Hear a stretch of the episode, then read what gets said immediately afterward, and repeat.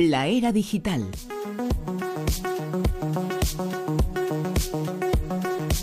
Una era en la que ahora mismo entramos, eh, las secciones ya clásicas eh, de La Rosa de los Vientos, con Alex eh, Fidalgo. Alex, eh, muy buenas de nuevo. Buenas otra vez.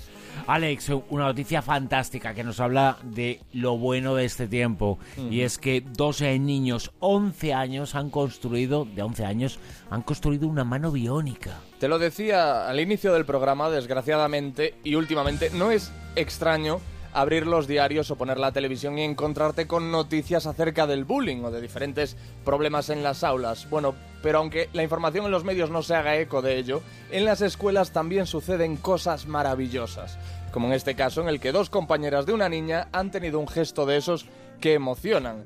Esta niña que estudia en el colegio El Turo se llama Mariam, es de Barcelona y tiene 5 años. Mariam nació sin una mano por culpa de una malformación, pero gracias a dos alumnos de su escuela, ahora tiene una con la que por fin puede hacer castillos o jugar con la pelota.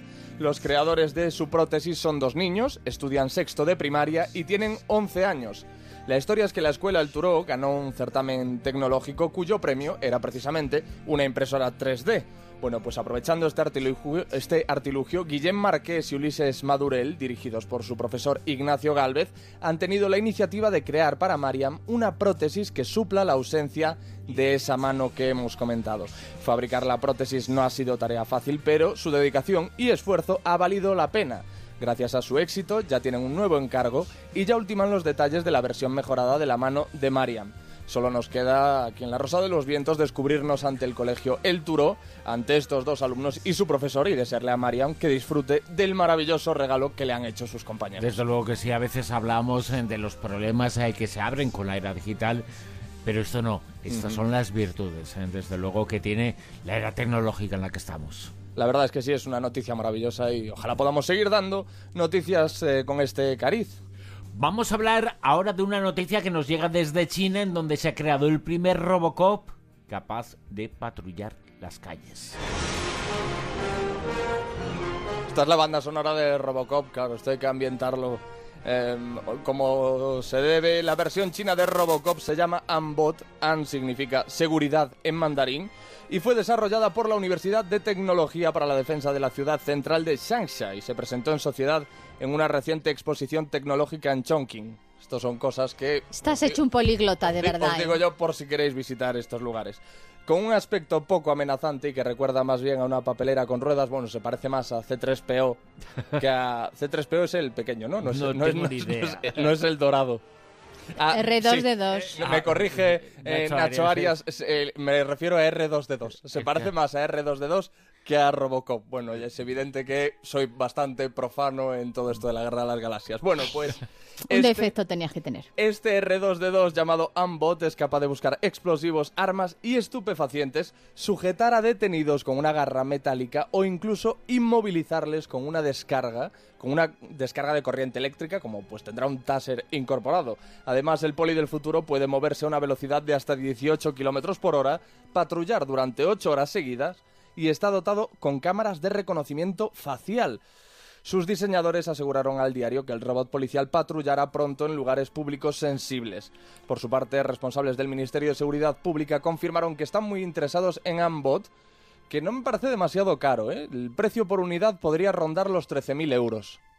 También yo es que me muevo en unas esferas, Claro. pero 13.000 euros no me parece Sí, sí. demasiado caro. Quien para- los tenga puede tener un Robocop de estos a su Hombre, me imagino que estará regulado. descargas. Que es, claro, me imagino que estará regulado si tenemos en cuenta que tiene una garra metálica peligrosa Sí. y que te puede pegar una descarga eléctrica. Claro, y Ante- que te pueda agarrar, ¿no? Es importante destacar que ante la posibilidad aún lejana de que policías robotizados patrullen las ya actualmente muy vigiladas calles chinas, algunos expertos han matizado que será necesario un constante control de estas máquinas por parte de seres humanos. Es decir, que no los van a dejar ahí campando a sus anchas Que di- y que- pegando descargas que no se van- eléctricas a quien la Que no se van a quedar sin empleo los polis, vamos. Eso es.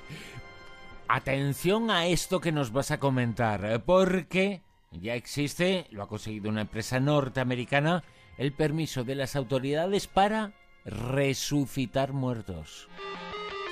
Esto es un poco similar a lo que cuenta la película Abre los ojos, si mal no recuerdo. La empresa en cuestión se llama Reanima y en el apartado sobre nosotros de su web dicen una segunda oportunidad en la vida. Es que yo creo que incluso era el eslogan de la empresa ficticia que se mostraba en Abre los Ojos.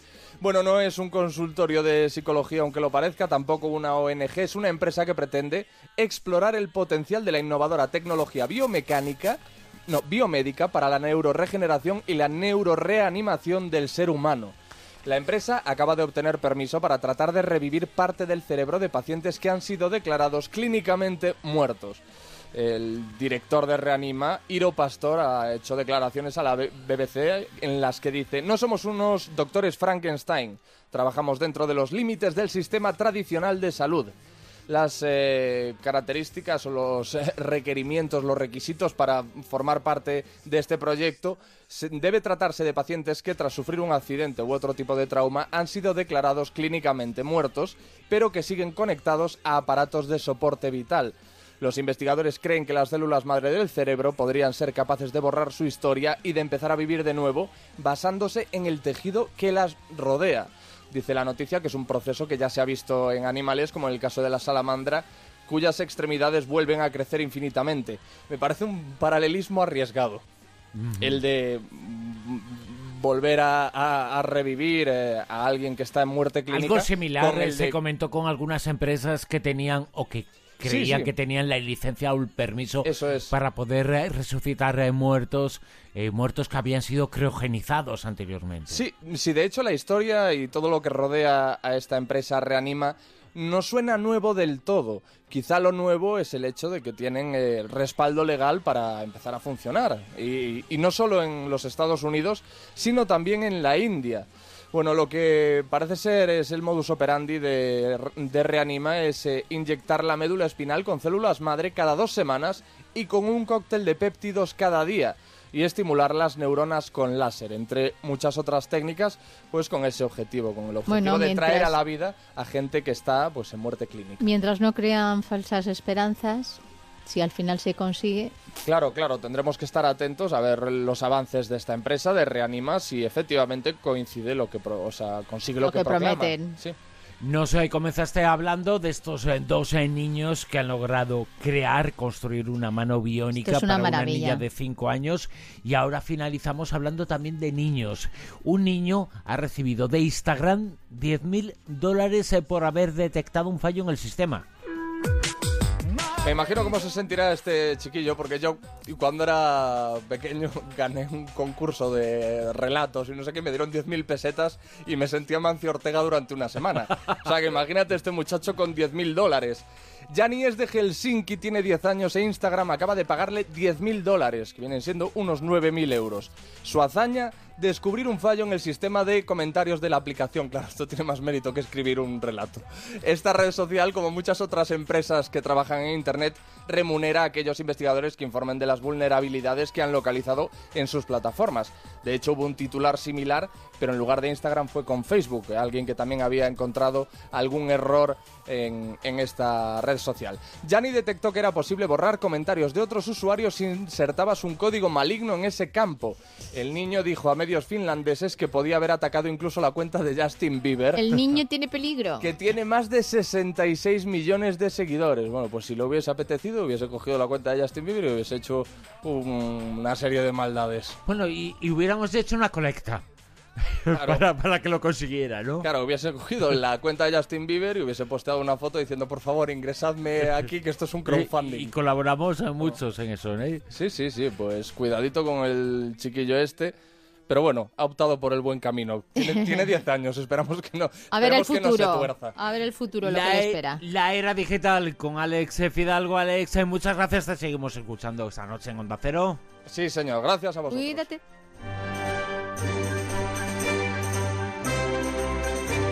La Rosa de los Vientos.